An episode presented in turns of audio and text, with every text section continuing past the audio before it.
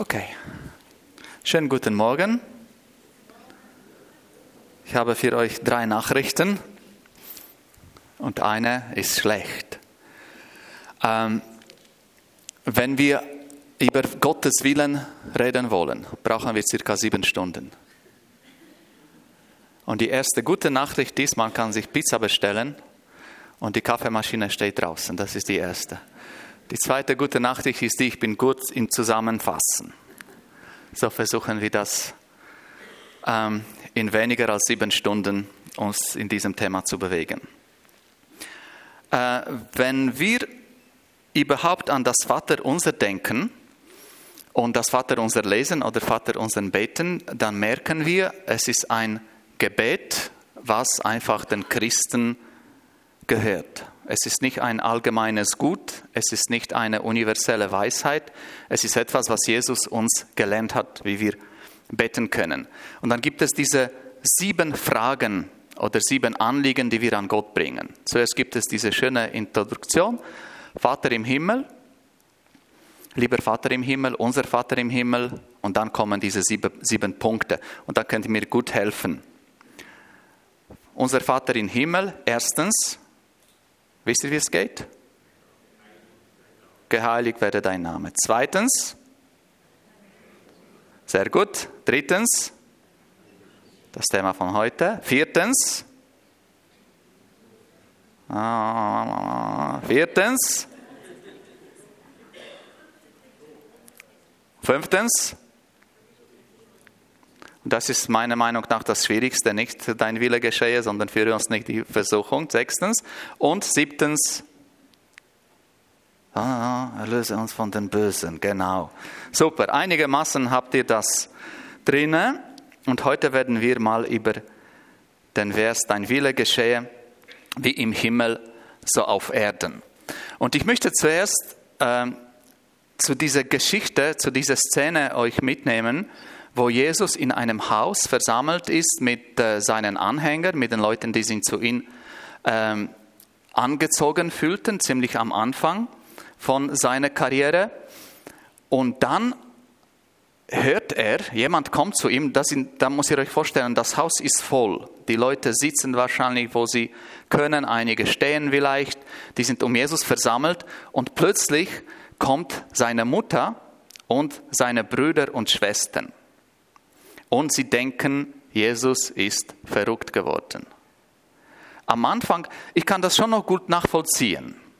Jetzt, wenn ich hören würde, dass mein Bruder, mein älterer Bruder, plötzlich irgendwo im Kandersteck in einem Haus sitzt und predigt und Wunder tut und den Leuten von Gott erzählen, würde ich wahrscheinlich die anderen Brüder anrufen, wir sind vier äh, Brüder und eine Schwester, und sagen würde, du, da müssen wir dem nachgehen was da wahrscheinlich noch die Mama mitnehmen, dass, dass, äh, dass wir den Nachdruck verleihen können. Und dann kommen die Geschwister, kommt die Mutter und die sagen, du Jesus, vielleicht hast du zu wenig getrunken, es ist heiß, vielleicht hast du zu wenig gegessen, äh, komm doch nach Hause. Und dann sagt er zu ihnen Folgendes, schaut, meine Mama, meine Geschwister sind diese Menschen hier, die den Willen von Gott tun. Das lesen wir in Markus Evangelium. Denn wer Gottes Willen tut, der ist mein Bruder und meine Schwester und meine Mutter. Und wenn, wenn meint er? Er meint diese Menschen, die zu seinen Füßen sitzen und sich mit ihm unterhalten. Ihm zuhören, mit ihm reden, Fragen stellen, vielleicht die Seele ausschütten, äh, Fragen klären, wie sie im Leben sind. Und ich denke, das passiert auf einem schön ganz natürlichen Basis. Man hat Gemeinschaft. Und das hat mich so gefreut, dass den Willen Gottes zu tun, ist in der Rest, ersten Reihe mit Jesus unterwegs zu sein, zu seinen Füßen zu sitzen. Und das eben auf eine natürliche, normale Art. Zweitens, überhaupt, wenn wir über Willen Gottes reden, dann sehen wir, dass es Willen Gottes gibt, der für alle offenbart ist. Dann ist genug, wenn wir die Bibel aufmachen und in der Bibel lesen, dann ist es klar und es gibt mehrere Bibelverse, Bibelstellen und Geschichten, die sagen, das ist der Willen Gottes, hier ist der Willen Gottes, so möchte Gott, dass wir es tun. Und dann gibt es diesen spezifischen, individuellen Willen Gottes, wo er sagt, Sarah, das ist deine Aufgabe. Dave, von dir möchte ich, dass du das tust. Und Martin, für dich habe ich einen Plan und das wäre hier. Das ist individuell für jeden von uns. Und wenn wir jetzt von diesen für alle allgemeinen offenbarten Lieber Gottes, äh, Willen Gottes reden, dann ist das zum Beispiel etwas, was im 1. Timotheus 2 lesen können. Dies ist gut und wohlgefällig vor Gott, unserem Heiland, welcher will, dass alle Menschen gerettet werden. Da denkst du, okay, aber was hat das mit mir zu tun? Ich bin ja gerettet. Es hat sofern mit dir zu tun, dass Gott dich in diesem Prozess von Menschen mit ihm bekannt zu machen, gebrauchen will. Er möchte, dass durch dich die Menschen Gott ehren und dass sie durch dich zum Glauben und zum Erkenntnis der Wahrheit kommen. In 1. Äh, Thessalonischer Brief steht dann, das ist der Wille Gottes, eure Heiligung. Dort steht es äh, spezifisch auch im Sinne von, dass wir uns heiligen sollen, äh, unsere Sexualität richtig ausleben sollen. Aber in der Bibel überall sind auch, auch beim Petrusbrief sind so Hinweise, wie wir uns als Christen benehmen sollen, wie wir leben sollen im Alltag. Und diese Heiligung, das ist ein Prozess, das wissen wir. Jeder, der heute in den Spiegel geschaut hat, weiß, dass dieses Prozess von Heiligung noch lange nicht abgeschlossen ist. Und wäre es abgeschlossen, äh, wären wir nicht mehr hier. Für wen von euch ist der, Beno, äh, der Henoch ein Begriff? Henoch vom Alten Testament. Genau. Das ist äh, eine absolut fantastische, geniale, unverständliche und geheimnisvolle Bibelstelle. Weil es steht folgendes. Der Henoch ging mit Gott. Und unter diesem Vers wird verstanden, der Henoch war schon so gut. Der war nicht perfekt, aber der war schon so nah am Gott. Und dann gab es den Henoch nicht, weil Gott hat ihn zu sich genommen. Also wenn plötzlich jemand hier verschwindet und nicht mehr da ist, wir werden nach dich nicht suchen, wir nehmen an, du bist schon im Himmel, du bist perfekt geworden. Und wenn vor euch nach Hause gegangen ist, sorry, da müssen wir noch warten. Was noch, was mir wichtig geworden ist, für mich persönlich, wenn ich über die Heiligung denke, denke ich immer auch an die Mängel, die man hat. Hier bin ich noch nicht heilig, das klappt bei mir nicht. Äh, da könnte ich mich noch bessern, mit der Frau vielleicht weniger streiten, besser im Haushalt helfen, hier besser und so weiter. Und wenn ich meine Gemeinschaft mit Jesus pflege, und das tue ich sehr oft, äh, am Morgen, wenn ich mit dem Hund laufe. Und dann wird mein Gebet manchmal unterbrochen durchs laute Schreien, Brandy, zurück, lass das, mach das nicht, weißt du diese Frau nicht und so. Ich, aber ich weiß, dass Gott dann das versteht und herausfiltern kann. Es geht nicht um ihn, wenn ich schreie zurück, es geht um den Hund. Und manchmal sind wir in so einer Stimmung, in so einem Redeschwall, was wir alles nicht gut können. Und wir, und wisst ihr was? Gott weiß das besser als du, was du nicht gut kannst. Aber trotzdem halten wir es für nötig, unser Gebetsleben um das Unvollkommene und Unheilige ähm, zu drehen. Und wenn ich Gott wäre, das wäre nicht gut für euch, für uns auch nicht, wenn ich Gott wäre, ich denke, das wäre ein bisschen, ein bisschen zu viel wenn ich diese Millionen von Kindern habe und jedes Kind zu mir kommt und sagt, Papa, das kann ich nicht, das klappt nicht, das ist nicht gut, da geht es mir nicht gut und das habe ich gemacht und vergib mir. Natürlich gibt es Dinge, die wir, wo wir Buße tun müssen. Aber wenn wir zu unserer Gebetskultur machen und Gott nur vorjammern, was wir alles nicht können, wo wir nicht gut sind, dann vielleicht könnten wir das überdenken, das nächste Mal. Weil es gibt viele schöne Dinge, die man Gott erzählen kann. Auf ganz natürliche, gute Art. Und wenn wir das ganze Vater unser nehmen, es gibt auch nicht viele Texte dort, die uns das Jammern irgendwie erlauben würden. Also manchmal ist das gut, aber das nächste Mal, wenn wir zu den Füßen Jesu sitzen, reflektieren wir vielleicht ein bisschen, was wir diesem Gott sagen, wie wir diese Gemeinschaft mit ihm pflegen. Und die Heiligung ist ein Prozess und wir machen dort Fehler. Aber es ist eben kein Grund, uns nur auf dem konzentrieren, wie schlecht wir sind. Wir sind auch gut. Wir können die Sachen gut, wir machen die Sachen gut. Ich glaube, Gott kann und ist stolz auf uns. Viel mehr, als er verrückt ist, weil wir das oder jenes nicht gut gemacht haben. Im ersten Thessalonischer lesen wir, seid dankbar in allen Dingen, denn das ist der Wille Gottes in Christus Jesus für euch. Und Dankbarkeit, der Wille Gottes, das heißt, Gott möchte, dass wir dankbar sind, ist etwas, was man lernen kann. Und man lernt das, indem man diese kleinen Sachen merkt. Wir haben in unserem Kinderheim in der Ukraine ein, ein, ein Glas, das ist ein Konfitüreglas, der wieder dann äh, geschmuckt und schön mit, mit verschiedenen so Drähten und Farben und was auch immer gemacht. Es sieht schön aus. Und wir haben eine Schüssel mit Glaskugeln. Und ab und zu, wenn wir am Abend mit den Kindern beten, nehmen die Kinder eine Kugel aus der Schüssel und sagen Gott und auch den anderen, den Zuhörern, für was sie dankbar sind. Und wisst ihr, wir haben nicht die Kinder, die aus diesem speziell schlau und aus der Sonderinternat für extra begabte und wohlhabende Kinder zu uns ins Heim gekommen sind.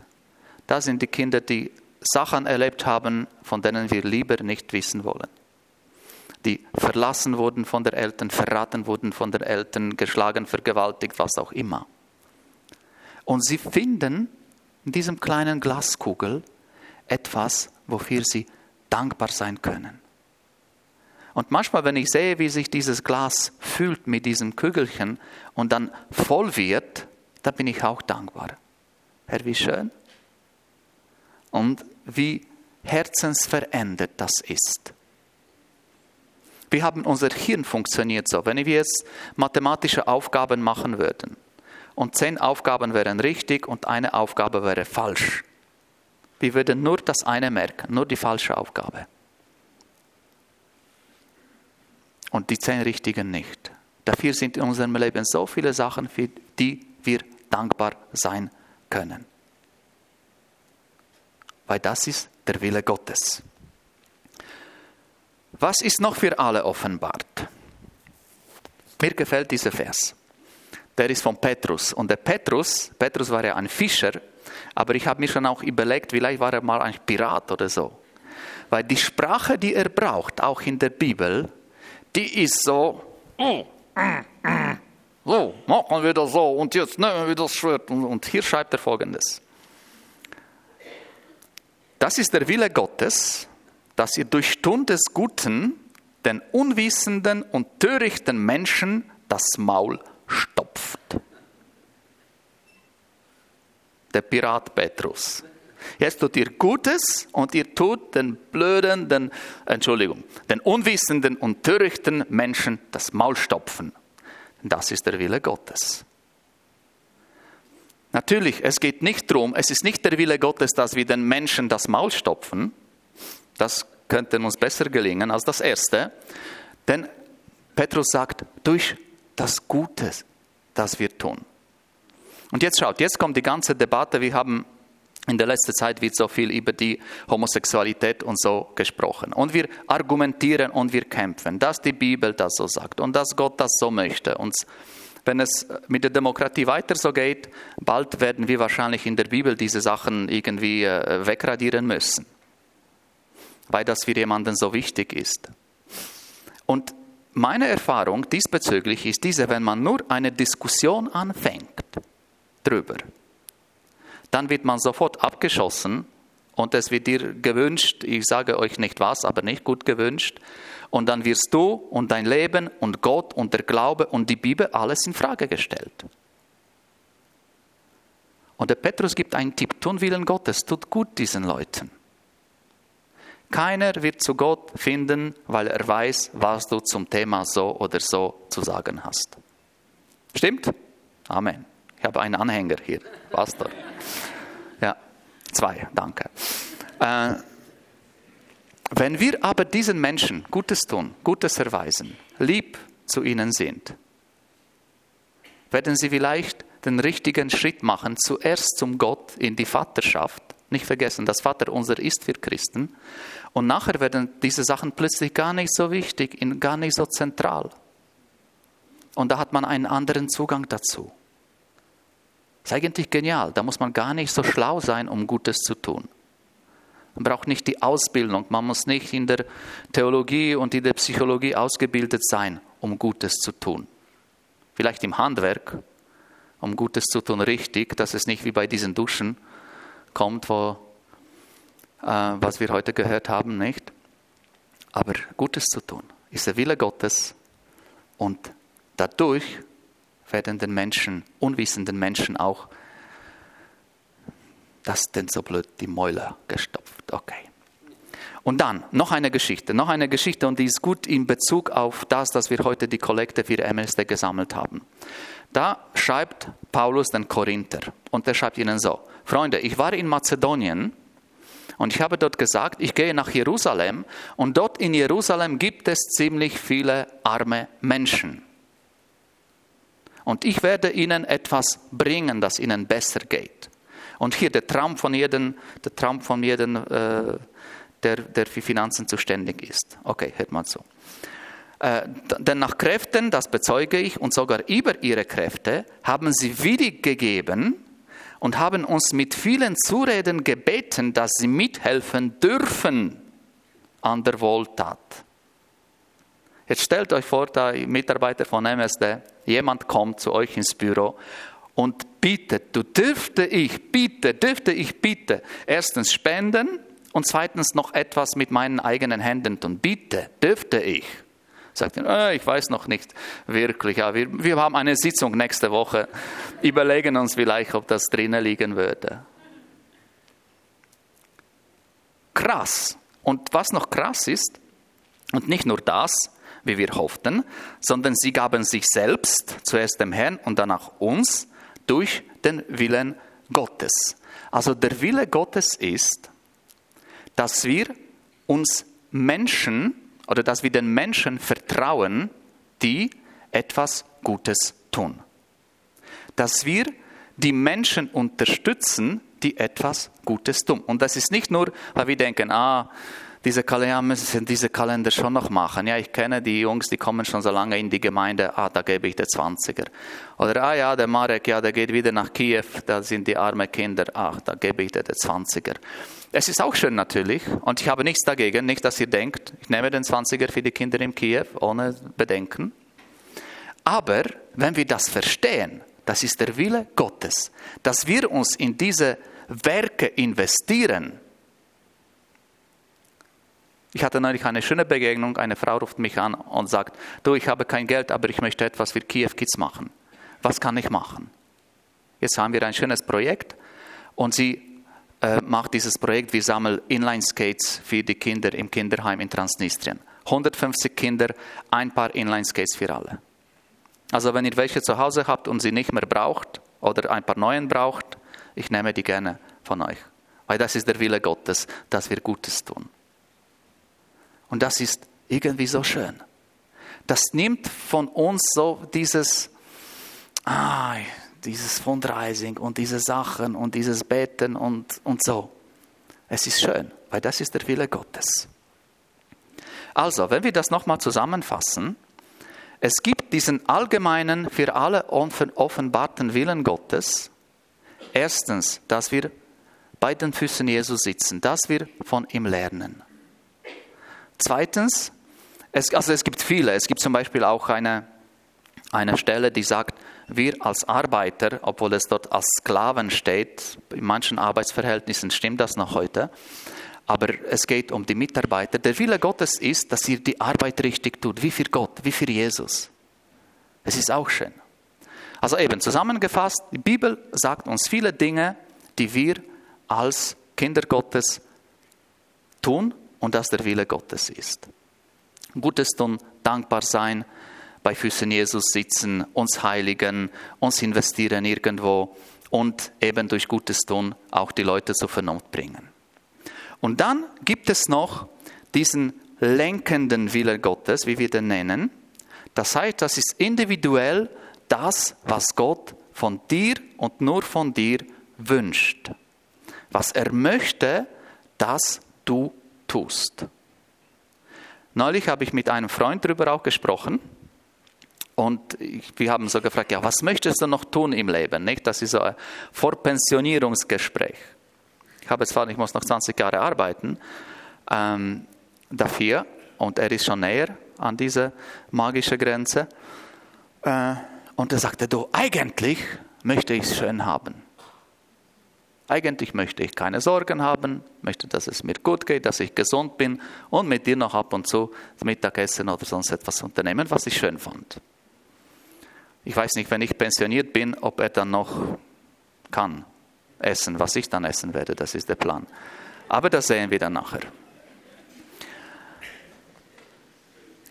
Die Frage ist, ist das der Wille Gottes, dass du es schön hast und einfach nichts tust, außer mit Marek Mittagessen? Ich sage ja. Für einige von euch definitiv. Für alle vielleicht. Aber es gibt mehr. Aber der Reihe nach. Stellt euch nicht dieser Welt gleich, schreibt der Paulus den Römern, sondern ändert euch durch Erneuerung eures Sinnes, auf dass ihr prüfen könnt, was Gottes Wille ist.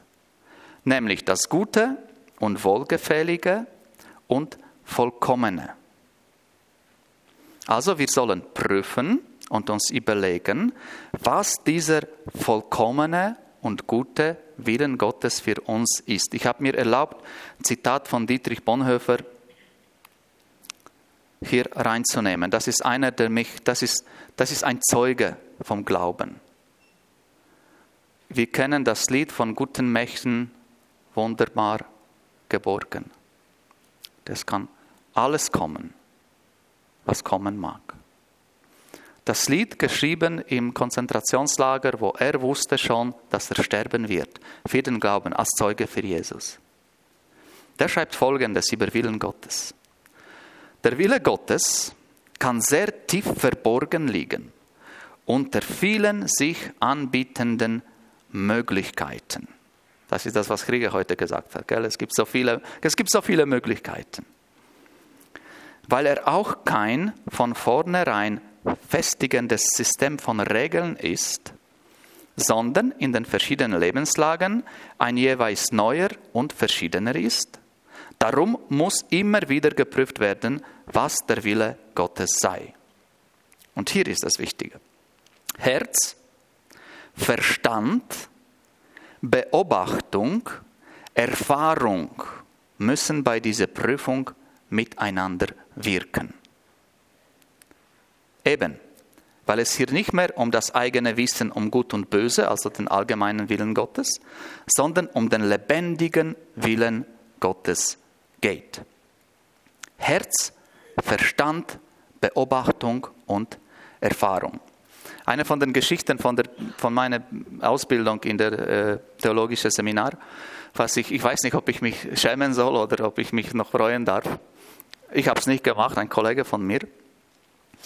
Wir waren, äh, wir hatten sehr wenige Plätze, wo wir stille Zeit machen konnten ja, auf der Bibelschule. Und manchmal äh, hat sich jemand irgendwo so unter der Dusche versteckt oder so auf dem WC und hat dort gebeten. Und ein Junge wollte so Willen Gottes erkennen und hat so richtig laut gebetet, Herr, sag mir, was ich machen soll, was ich machen soll. Und das hat er in der Dusche gemacht. Und in der Kabine nebendran war der andere Kollege, der hat gerade etwas anderes erledigt. Es war nicht Bibellesen und nichts Frommes. Ähm, und dann hatte er die Idee, einfach zu sagen, geh nach Afrika. Und er kommt zurück ins Zimmer und er erzählt das und hi, hihi, haha, alles ist wunderbar. Aber am nächsten Sonntag, wir haben Gottesdienst und der Junge kommt nach vorne und sagt, ich habe ein Zeugnis, Bruder, ich habe ein Zeugnis, Gott hat zu mir gesprochen.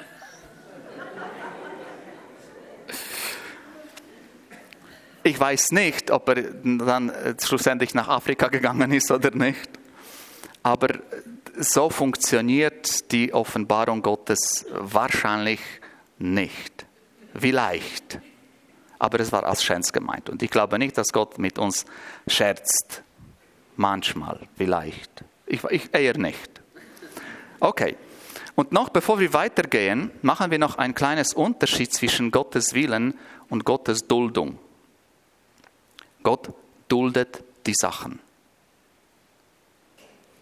Das heißt, wir als Kinder Gottes können wir leben als Christen, gut leben, wichtig leben, fein leben, gute Sachen machen, aber trotzdem in Bezug auf unsere Berufung, was wir machen sollen, wir können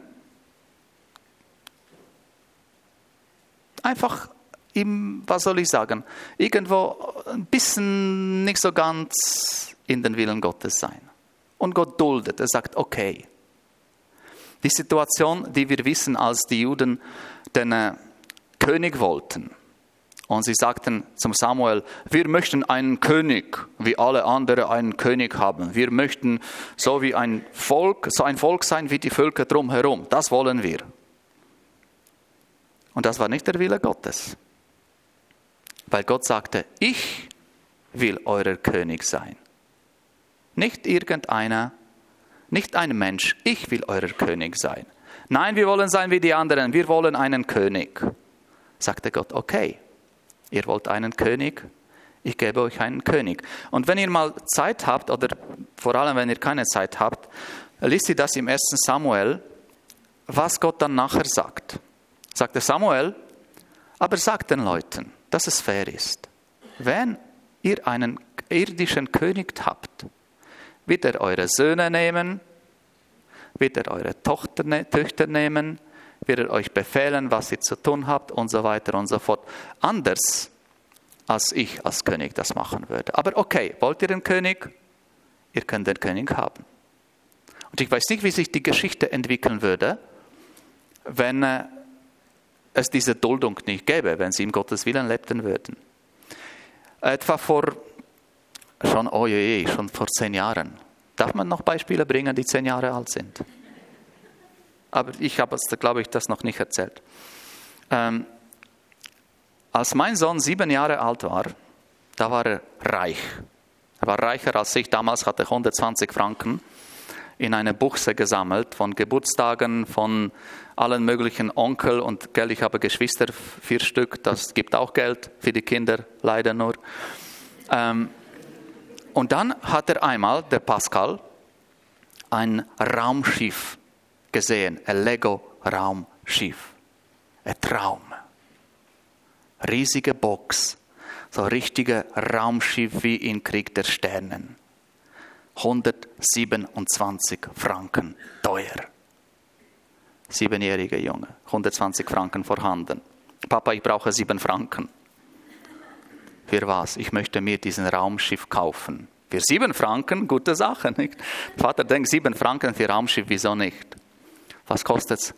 Ja, ich habe schon 120, brauche noch sieben. Und ich dachte, Junge, 127 Franken. Nachher hast du nichts. Hast einfach dieses Schiff, das Spielzeug, aber nachher hast du nichts mehr. Ja, er, er will das kaufen, er will unbedingt und so. Ich dachte, das kommt nicht gut. Weil mit Lego, es gibt zwar Kinder, die mit Lego spielen können, stundenlang, aber ich hatte schon damals Verdacht, es ist nicht so unbedingt mein Sohn. Okay, und das ist eben die Duldung vom Vater. Ich habe es geduldet. Ich habe ihm sieben Franken gegeben, sagte, okay, kauf dir das, wenn du es haben willst, kannst haben. Freude, oh Freude. Super. Und sogar ich habe mich gefreut, dass er sich diesen Wunsch erfüllt hat. Zwei Tage später komme ich in sein Zimmer. Dieses Raumschiff ist gebaut. Wunderschön. Krieg der Sterne, da konnte man gerade spielen. Und der Junge sitzt da und weint. Ich sagte, was ist los? Ist, ist, hat das nicht geklappt? Ist es kaputt? Ist, fällen die Teile? Sagte, nein, Papa, jetzt habe ich es gebaut. Jetzt habe ich das. Was soll ich damit? Und das ganze Geld ist weg.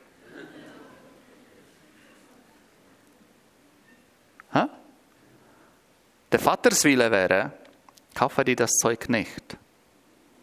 Das ist vom Wille vom Kind und die Duldung vom Vater. Okay. Und es geht nicht darum, dass man am Schluss sagt, ich habe es dir ja gesagt, oder? Ich habe es dir ja gesagt. Das ist der erste Fehler in der Seelsorge. Ich habe es dir doch gesagt, das sollst du nicht tun. Nicht? Das hilft wahnsinnig. Ähm, also, die gute Nachricht ist die, man kann als Christ in Gottes Duldung leben. Man kann. Man verliert dadurch nicht die Sohnschaft oder Tochterschaft Gottes. Du kannst sogar einigermaßen zufrieden sein, vielleicht ab und zu glücklich, wenn du noch nicht dein Schiff nicht fertig gebaut hast. Aber es ist eine bessere Nachricht, die sagt, okay, man muss es nicht. Man muss nicht. Äh, hier machen wir so Klammer auf. Ich mache etwas, was eigentlich alle erwartet haben. Wie kann man das jetzt machen, was, was der Gotteswille ist, für mich spezifisch?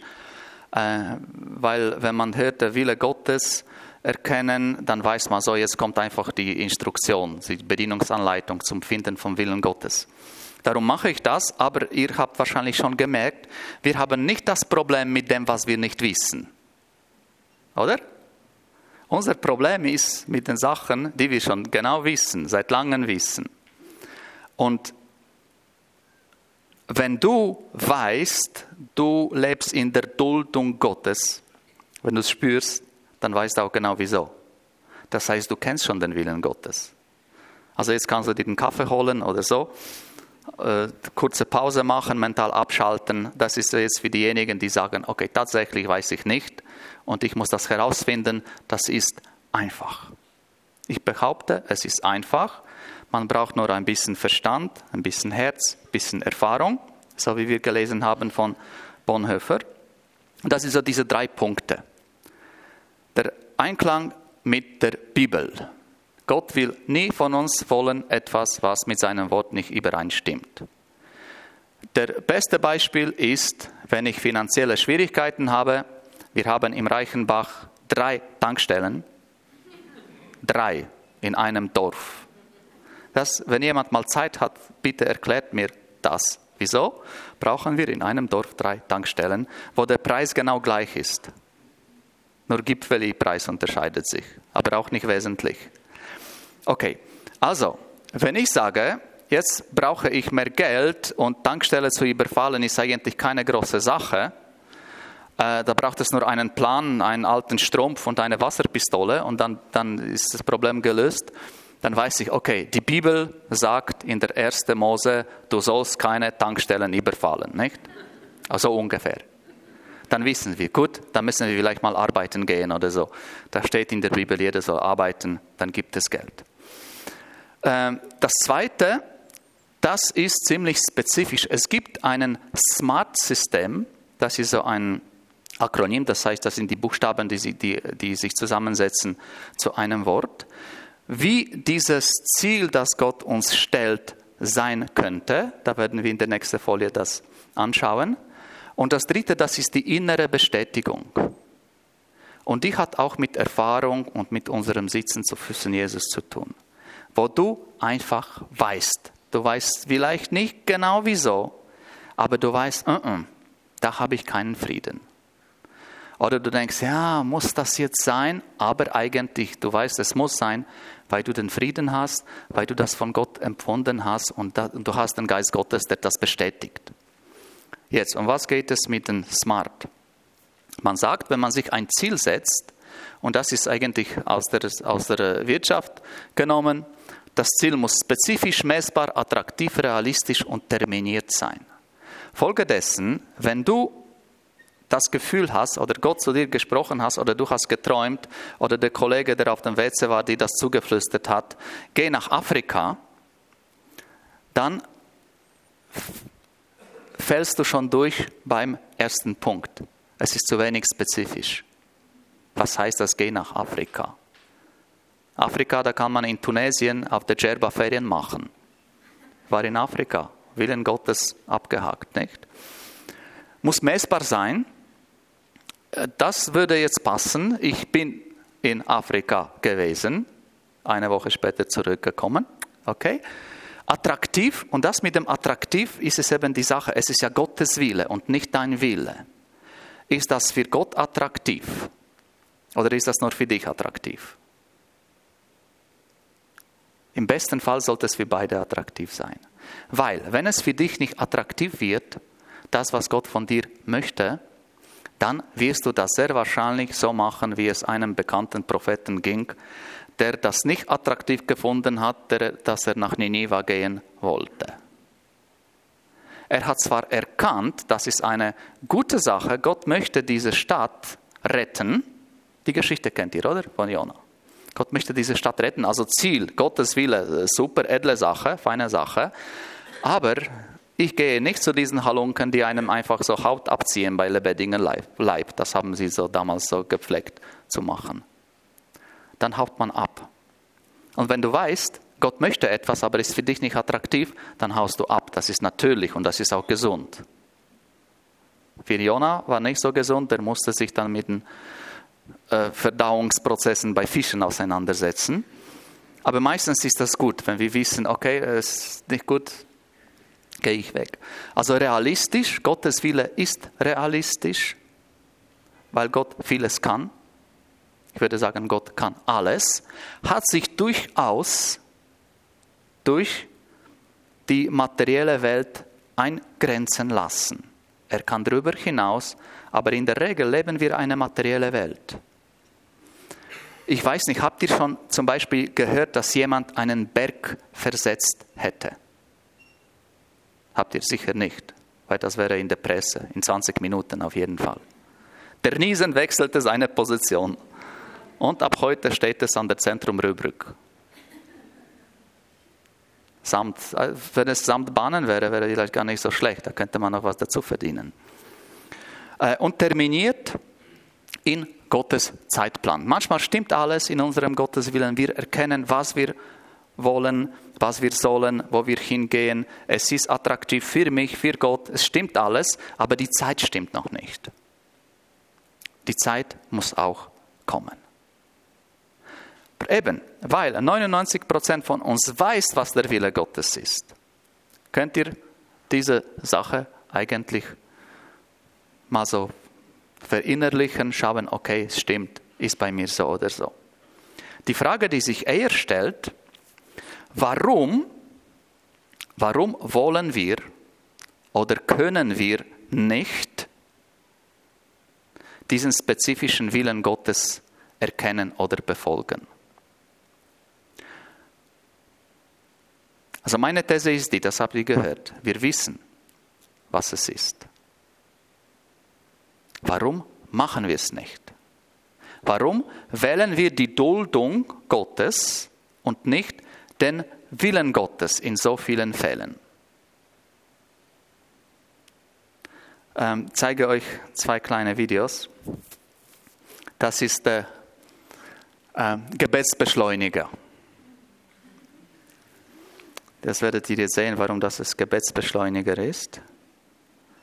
Das haben wir selber gebaut, konstruiert und das brauchen wir. Okay. Den Sound gibt es nicht extra, dass ihr nicht erschreckt. Aber das ist ein Zweitaktmotor mit 50 PS. Schaut euch das Gesicht von dem Jungen an. Der ist in Begriff zu beten. Und es gibt diesen Halleluja-Schrei, die Betonung auf das erste A, sehr lange. Es ist wunderschön. Gebetsbeschleuniger, da könnt ihr euch das zusammenreimen, wieso das Gebet beschleunigt. Es sind schon manchmal so Turbulenzen in der Luft oder am Anfang weißt du nicht, klappt das, klappt das nicht, obwohl du das schon hundertmal gesehen hast, dass es funktioniert. Faszinierende Sache. Jetzt, warum ich das zu diesem Gotteswillen nicht erkennen oder machen wollen, zeige. Ähm, da war ein Junge, der hieß Max, etwa achtjährig damals. Der ist jeden Abend gekommen, als wir dann am Fliegen waren mit den, mit den Kindern vom Heim, ähm, und hat zugeschaut. Und hat zugeschaut mit dieser Sehnsucht in den Augen, ich würde es auch gerne, aber der hatte Angst. Diese Angst ist berechtigt, gebe ich zu, weil es geht nicht immer unfallfrei. Aber es ist nicht gefährlich. Gell, Nathalie? Es ist nicht gefährlich. Nein. ähm, etwa am dritten Tag hat er gefragt, Onkel, darf ich mit dir vom Flugplatz in den Hangar fahren? Einfach am Boden. Sagte ja, selbstverständlich. Dann hat er sich hingesetzt und ist mit mir gefahren am Boden. Am nächsten Tag ist er wiedergekommen, wollte wieder fahren. Am dritten Tag hat er gesagt, okay, jetzt will ich mit dir fliegen. Jetzt habe ich dieses Vertrauen. Jetzt, das heißt nicht gesagt so mit diesen Worten, er sagte so, jetzt will ich auch. Es hat für ihn diese, dieses Bild, diese Erfahrung gebraucht im, am Boden, im Kleinen, dass es gut kommen kann. Und er musste mehrere Male sehen, dass es bei anderen Kindern auch klappt. Es funktioniert auch in die andere Richtung. Ich hatte einmal beim Starten einen kleinen Miss geschickt. Das ist besser als Unfall, nicht? Es ist folgendes gewesen: Ich hatte einen Helm an und dann habe ich vergessen zu schließen. Dann sind wir gestartet mit einem Passagier vorne, etwa 15 Meter über den Boden. Schaue ich noch nach oben, ob das Gleitschirm noch da ist, nicht? Da kommt der Windstoß, nimmt mir einfach den Helm weg. Der Helm fliegt in den Propeller, sind 6000 Umdrehungen pro Minute. Aus dem Propeller bleibt etwa so viel, aus dem Helm nicht mal das. Und wir landen natürlich sanft da irgendwo im Gebüsch. Äh, und ihr müsst euch vorstellen, da gibt es immer so diese Warteschlange. Da wollen alle oder viele wollen fliegen. Am nächsten Tag, ich habe, ich habe Ersatzhelm natürlich und Ersatzpropeller, überhaupt kein Problem, das habe ich wieder angeschraubt. Am nächsten Tag gab es niemanden, der mit mir fliegen wollte. So funktionieren wir. Gell? Vertrauen ist die Sache. Das war eben schon vor einigen Jahren, das haben Sie alles vergessen. Jetzt habe ich wieder Passagiere. Also, was will ich damit sagen? Wir haben die innere Bilder drinne von den Menschen, die den Willen Gottes getan haben, wo es bei ihnen nicht gut ausgegangen ist. Wir denken, okay, Jesus betete, ähm, Herr, nicht mein Wille, sondern dein Wille soll geschehen, tot. Der Jeremia sagt, Herr, hier bin ich, sende mich. Ein paar Jahre später mit der Säge durchgesägt. Der Petrus sagte, Herr, ich will mit dir bis ans Ende der Welt alles. Ein paar Jahre später tot gekreuzigt. Und wir sehen, es gibt so Beispiele in der Bibel und sie werden auch spezifisch genannt, dass der Wille Gottes tun einen extrem hohen Preis verlangt hat und es einfach für dich am Schluss nicht gut ausgegangen ist. Und wir sind so konstruiert, wir haben diesen, diese Hemmung drin, wir gehen nicht freiwillig in den Tod. Darum der Bonhoeffer, das ist deswegen ein Held, der ist freiwillig in den Tod gegangen, der sagte, ich werde Jesus nicht verleugnen. Das, was Nazi-Deutschland macht, es hat mit Christentum nichts zu tun, das ist Sünde, das ist Verbrechen das ist ein Zeuge. Und weil wir vor allem an das denken, denken wir, ah, das mit dem, mit dem Willen Gottes, das kann ein bisschen, ein bisschen äh, schlimm enden für mich. Also lieber, wie mein Kollege, ähm, habe ich schön und ich habe es gut und riskiere nicht. Da könnte der kleine Mark sagen, du am Boden ist eigentlich auch schön. Es gibt so viele Menschen, die nicht fliegen. Ist okay. Und gleichzeitig sieht er die anderen Kinder. Und wenn er das mal erlebt hat, das ist wie Da Vinci sagte, also wer das gemacht hat, das wisst ihr. Einmal hast du das Fliegen probiert, schaust du immer den Himmel an und suchst ab, ist da jemand sonst oder etwas am Fliegen. So findet man UFOs. Da ist, findest du etwas, was es gar nicht gibt. Manchmal. Und das Mangel an Vertrauen und die Vorstellung, dass der Wille Gottes für mich gut und vollgefällig und vollkommen ist, tut uns daran hindern. Das ist die Wahrheit, wie ich sie sehe. Darum wählen wir die Duldung. Gut, Duldung ist auch okay. Es ist auch okay. Man kann ja. Warum soll man sich anstrengen und sich die Füße heiß machen, wenn man auch anders kann? Jetzt. Was würde uns helfen, doch Gottes Willen zu tun? Weil der Gottes Willen am Schluss ist vollkommen und gut für uns und gibt uns das Schöne. Es gibt nichts Schöneres, um zu wissen, und das kann ich euch bestätigen. Ich in meiner Arbeit, die ich mache, ich bin 100% überzeugt, dass es Gottes Wille ist. Und es ist nicht immer ähm, schön, manchmal um 4 Uhr morgens irgendwo in einem schäbigen Hotel aufzustehen, zum Flughafen rennen, Schulung machen, wieder zurück. Es gibt, ich will das jetzt nicht groß aufbauen, aber es ist nicht immer angenehm, nicht immer leicht. Äh, gell, Im Kirgistan, da essen sie Pferde, habe ich auch nicht so gerne. Ich könnte zu Hause bleiben. Meine Frau kocht besser. Und keine Pferde. Oder war das ein Pferd das letzte Mal? Aber wenn ich weiß, ich habe Gottes Willen getan, es gibt dieses, dieses Gefühl, will ich nicht missen, wirklich nicht. Wirklich nicht. Also, was hilft uns? Hebräerbrief, das ist die, die Standardstelle. Die Zeit würde, wurde mir zu kurz, wenn ich erzählen sollte von Gideon und Barak und Simson und Jephthah und David und Samuel und den Propheten.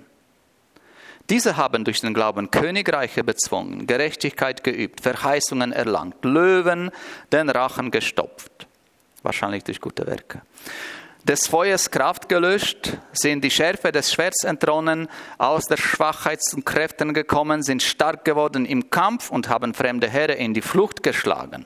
Frauen haben ihre Toten durch Auferstehung wiederbekommen und so weiter. Das und so weiter geht es nachher in die andere Richtung. Da sagt eben auch, die anderen sind gestorben, den anderen ist etwas passiert, weil sie Gottes Wille getan haben. Aber wir vergessen eben das Erste. Wir vergessen das. Freunde, wie schön das ist, wie gut das ist, wie gutes Gefühl das gibt, wie viel das beiträgt für die Gesellschaft, für die anderen. Also, durch Zeugnis. Wenn wir sehen, schaut, wir kennen doch so viele Leute, wo wir wissen, da sind Männer und Frauen Gottes, die tun so viel Gutes, die predigen, die Leute bekehren sich, die leiten Hilfswerke, die machen fantastische Sachen. Es passieren Heilungen, es passieren Wunder und Zeichen. Kennen wir, haben wir gehört, nicht? Und es geht ihnen gut. Vor allem hier in der Schweiz. Und wir sind nicht im China, wo die Leute verfolgt werden. Wir sind nicht irgendwo in Vietnam oder was weiß ich, in Afghanistan, wo man das mit dem Leben bezahlen hat. Wir sind hier in der Schweiz. Folge dessen Gottes Wille zu tun, muss nicht zwingend gefährlich sein und wird in unserem Fall wahrscheinlich auch nicht. So keine Angst. Das Fliegen ist schön. Und zum Schluss noch diese zwei Sachen. So kommt der Glaube aus der Predigt, das Predigen durch das Wort Christi und hier das, Vers, das Vers, das Vers des Jahres. Herr, ich glaube, hilf meinen Unglauben. Das finde ich so ehrlich. Das ist mein Lieblingsvers. Ich strenge mich an, Herr, ich glaube, ich glaube, ich, ich hilf meinen Unglauben. So, wenn wir jetzt beten, dein Wille geschehe, was beten wir eigentlich? Und ich hoffe, dass wir uns das heute bewusst werden. Wir beten, Herr, dein Wille geschehe, dass ich zu Füßen Jesus sitze. Ich bete, dass Menschen gerettet werden, auch durch mich dass meine Heiligung vorankommt, dass ich dankbar werde, dass ich Gutes tue, dass ich mich für Bedürftige einsetze, dass ich dir vertraue und dass ich weiß, dass wenn ich deinen Willen tue, dass es mir nicht wehtut, dass es mich nicht umbringt, sondern dass es vollkommen und gut für mich sein wird. Darum, Herr, ich glaube, hilf meinen Unglauben. Amen.